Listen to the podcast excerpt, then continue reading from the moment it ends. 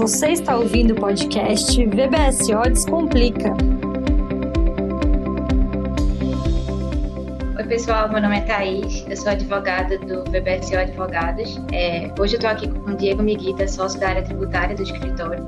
E no podcast de hoje a gente vai falar um pouquinho sobre combinação de negócios, o enfoque tributário. Em nosso último podcast, é, o advogado Diogo Ferreira ele entrevistou o Eduardo Flores, membro do Comitê de Pronunciamento Contábeis na oportunidade, eles trataram de forma bem objetiva de alguns temas envolvendo as combinações de negócios, a exemplo de ágio e goodwill, sobre uma perspectiva contábil. É, muitos desses conceitos vão ser retomados no episódio de hoje, dessa vez abordando seus reflexos no âmbito tributário. Então, caso vocês não tenham tido a oportunidade de ouvir o podcast anterior, nós sugerimos que vocês escutem, porque eles se complementam. Diego, para começar, acho que seria interessante a gente abordar o conceito de combinação de negócios. Como, a, como as legislações definem esse conceito? Olá, Thaís, mais uh, uma boa oportunidade de discutir esse tema. É um prazer participar desse podcast e agradeço a audiência também que nos acompanha aqui nessa série que trata de relação entre FRS e tributação. Essa pergunta que você fez é bastante interessante porque é, é lugar comum uh, procurarem alguma definição legal de combinação de negócios e não existe, seja na lei em sentido estrito, seja na regulamentação é, expedida pela Receita Federal ou até mesmo na legislação comercial, é, mais especificamente na Lei 6404, uma definição do que seja combinação de negócios. Essa definição consta do CPC 15, que não deixa de integrar a legislação comercial quando aprovada essa é, norma contábil pelos órgãos reguladores, como a CVM, é, mas não há na lei tributária uma definição do que seja combinação de negócios. Só para resumir o que significa combinação de negócios e dar um panorama geral para o nosso ouvinte,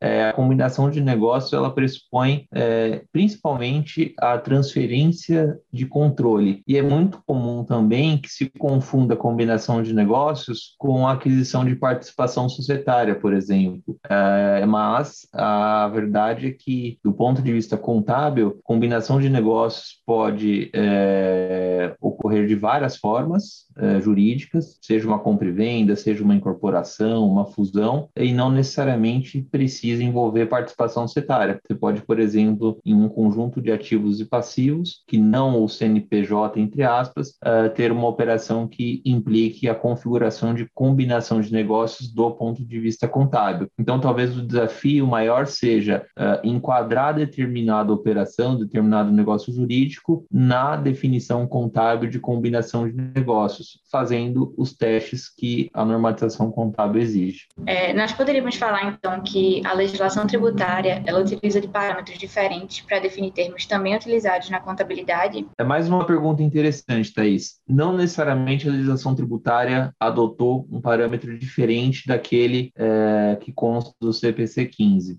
Ela foi claramente inspirada é, no CPC 15, no tal do método da aquisição, é, naquilo que a pragmática chama de PPA, que é o Purchase Price Allocation, que é o relatório que é, indica a alocação do preço de aquisição de um negócio, né?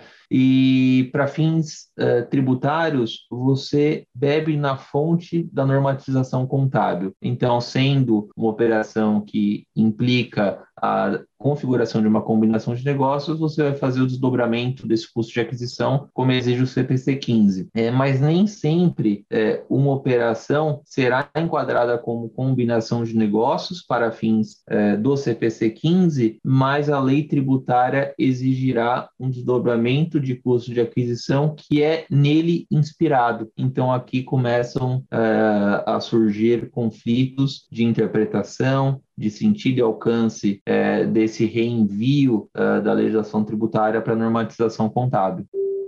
Bom, pelo que você mencionou, a legislação tributária ela se inspira na contabilidade para tratar dos conceitos pertinentes à combinação de negócios, certo?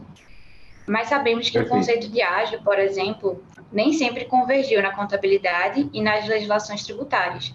Será que você poderia explicar um pouquinho melhor essa mudança de parâmetro? Claro.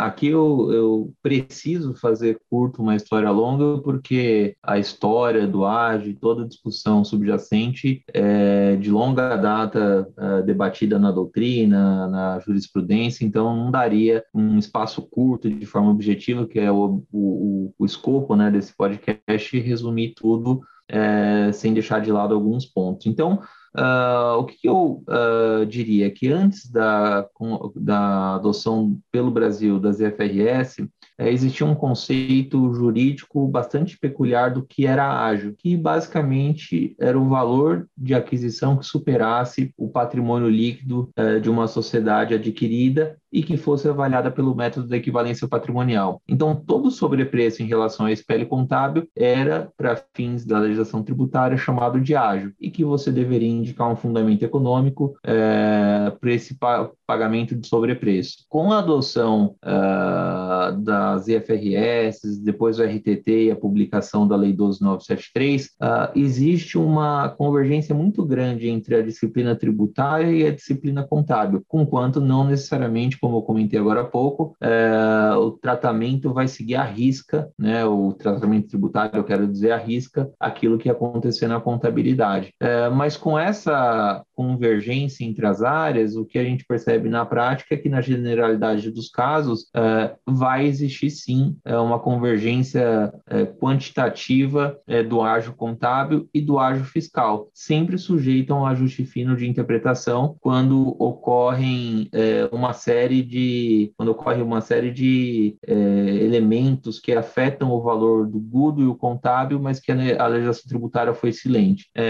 mas para concluir, diferentemente daquela disciplina legal anterior, que é do artigo 20 do Decreto-Lei 1598, a redação atual desse dispositivo, uh, fazendo uma clara absorção do método de aquisição, né, do PPA, é, vai tratar como goodwill, que é o ágio por rentabilidade futura, somente aquela parcela do preço que superar o valor justo dos ativos líquidos, portanto, PL, da participação societária adquirida e que seja avaliada pelo MEP. Então, a gente tem uma diferença substancial do que é a definição de ágio, uh, de como eu aloco o preço de aquisição e, portanto, muda-se muito uh, o rol de figuras que vão aparecer no desdobramento do custo de aquisição do investimento. Feito esse panorama geral sobre o ágil, acho que seria interessante se você pudesse explicar um pouquinho é, o contexto das, das discussões envolvendo o ágil. Olha, o que eu poderia dizer com relação ao contexto uh, da origem das discussões principalmente operação de compra e venda de empresa uh, em sentido estrito, né? não um, uma operação, por exemplo, é, de incorporação, que também já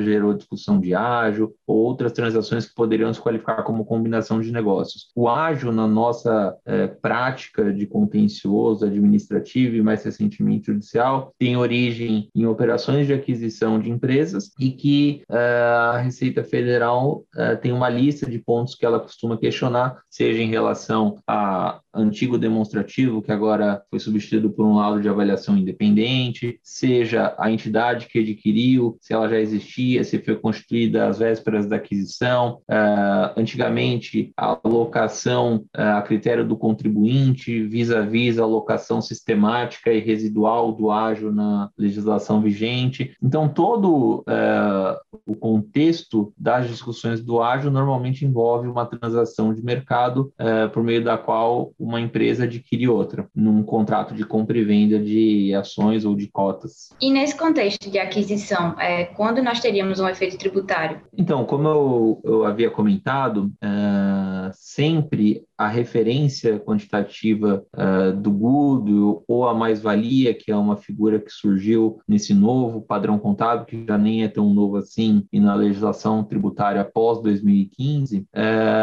é uma, é, uma, um congelamento desse sobrepreço uh, em relação ao PL contábil. Então, tudo aquilo que foi pago, não necessariamente em dinheiro, mas com outros ativos também, acima do patrimônio líquido, nesse método da aquisição, ou no PPA, que é o, que, é, o nome que se dá para o laudo que é emitido para alocação do preço, do custo de aquisição, é, você vai ter que carimbar esse sobrepreço como mais-valia de ativos líquidos e, se for o caso, residualmente como goodwill. Nem estou entrando no mérito aqui de menos-valia e de ganho por compra vantajosa, que é só para indicar um pouco para o ouvinte o, o conceito. Uh, e com relação à parcela alocada como mais-valia, como goodwill, uh, existe a prerrogativa de dedutibilidade fiscal em duas situações uh, específicas. Né? A primeira delas, a alienação do investimento, por exemplo, é, é, se eu vender daqui três anos, com quanto possa ter sido alterado o valor da mais-valia e do goodwill para fins contábeis, é, para fins tributários, o valor da mais-valia e do goodwill será dedutível, tal como aquele montante registrado na data da aquisição, uh, diferentemente do que acontece com o valor do patrimônio líquido, que por equivalência patrimonial pode sofrer variações para cima e para baixo e causa, uh, causam repercussões é, tributárias, aumentando ou diminuindo o custo.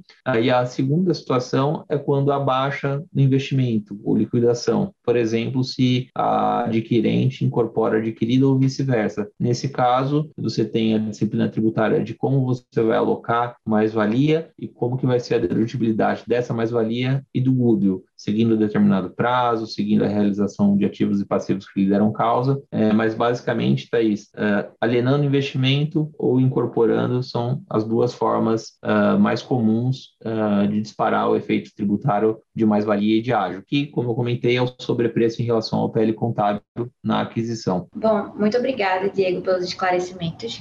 Nesse podcast, nós trouxemos um panorama geral de tudo que foi tratado no workshop, mas eu acho que seria interessante a gente é, falar para o pessoal que, caso eles tenham a oportunidade, que eles acessem o nosso portal e assistam ao terceiro workshop, porque lá nós trouxemos um te o tema combinação de negócios de forma muito mais aprofundada, é, englobando todas as controvérsias, né? Então, acho que seria muito interessante se vocês pudessem acessar e, e assistir ao workshop. Obrigado, Thaís, pela participação, parabéns pela condução do podcast e aguardamos todos no próximo episódio.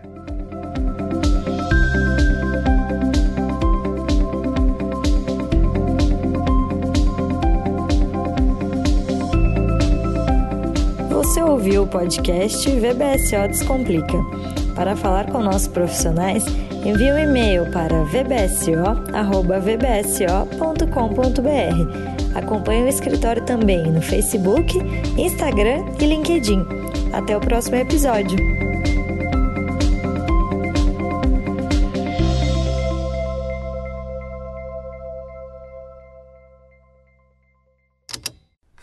Esse programa foi editado pela Estalo Podcasts.